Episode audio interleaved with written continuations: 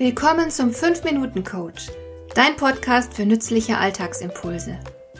Ich heiße Marion Lemper-Püchlau.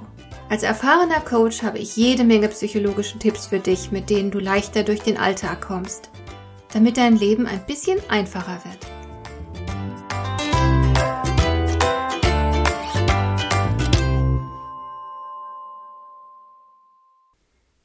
Kürzlich habe ich mit einer jungen Frau zusammen einen Hundespaziergang gemacht. Eine sehr angenehme Zufallsbekanntschaft. Wenn du selbst einen Hund hast, dann weißt du sicher, dass so etwas häufiger passiert, wenn man seinen Hund ausführt. Die junge Frau hatte einen recht impulsiven Hund, den sie unter Kontrolle zu bringen versuchte. Sie war hochschwanger und erzählte mir, dass sie ihr erstes Kind erwartete und sich Sorgen machen würde, wie sie mit dem wilden Hund und dem neuen Baby wohl so zurechtkommen würde. Ich riet ihr, sich die schwierigsten Situationen vorzustellen, die Situationen, die sie am meisten fürchtete, und sich dann zu überlegen, was in diesen Situationen passieren solle. Also wenn zum Beispiel das Baby wie am Spieß brüllt und der Hund gleichzeitig aufgeregt bellt und durch die Wohnung fegt. Was soll dann in einer solchen Situation passieren? Wenn man sich so etwas nicht schon im Vorfeld überlegt, dann ist die Gefahr natürlich riesig, dass man akut überfordert ist und vielleicht das Baby hektisch in den Armen wiegt, während man den Hund anbrüllt. Dass man damit natürlich alles schlimmer machen würde, liegt auf der Hand. Im allerschlimmsten Fall verliert man dann womöglich die Nerven. Leider werden jeden Tag Kinder geschüttelt und Hunde geschlagen. Ich will der jungen Frau bestimmt nicht unterstellen, dass sie eine Person ist, die in Stresssituationen so reagieren würde, aber es ist eine Tatsache, dass es nicht wenige Menschen gibt, die genau so reagieren. Diejenigen, die ihre Kinder totschütteln, sind keine Monster, sondern hilflos überforderte Eltern.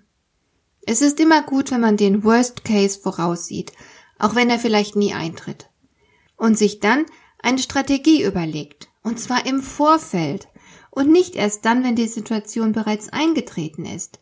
So gelingt es uns erstens klüger zu handeln, wenn es soweit ist, und zweitens schon im Vorfeld entspannter zu sein, weil wir ja bereits eine Lösung haben.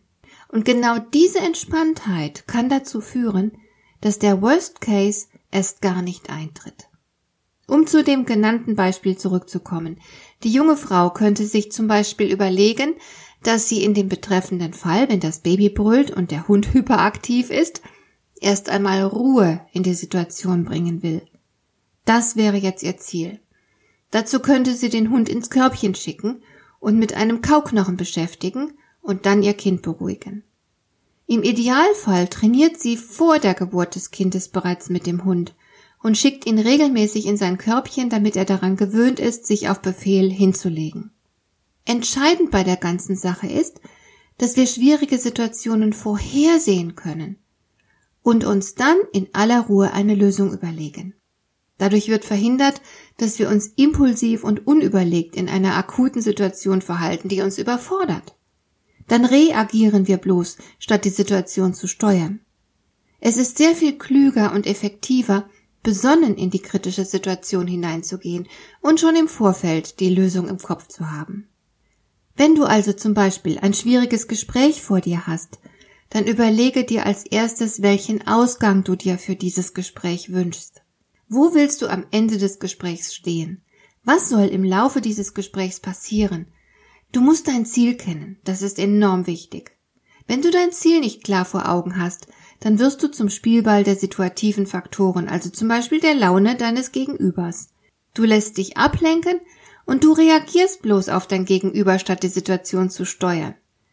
Und dann ist es nicht verwunderlich, wenn am Ende etwas dabei herauskommt, mit dem du unzufrieden bist. Wir stolpern viel zu oft in Situationen hinein. Statt uns überlegt und besonnen zu verhalten, reagieren wir impulsiv. Dann bestimmen die Gefühle über unser Verhalten, und das ist unklug. Der Verstand sollte unbedingt beteiligt werden. Wahre Rationalität entsteht immer aus dem Zusammenspiel von Verstand und Gefühl, und dafür brauchst du halt Besonnenheit. Und lass dich in schwierigen Situationen nicht zu impulsiven Reaktionen hinreißen.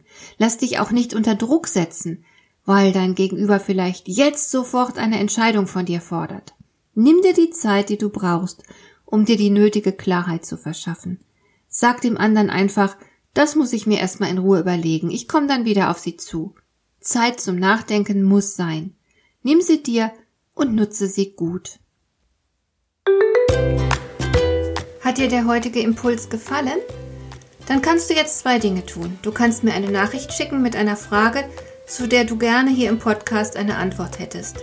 Du erreichst mich unter info at lemper-püchlau.de und du kannst eine Bewertung bei iTunes abgeben, damit diese Sendung für andere Interessierte sichtbarer wird. Schön, dass du mir zugehört hast. Bis zum nächsten Mal eine gute Zeit für dich.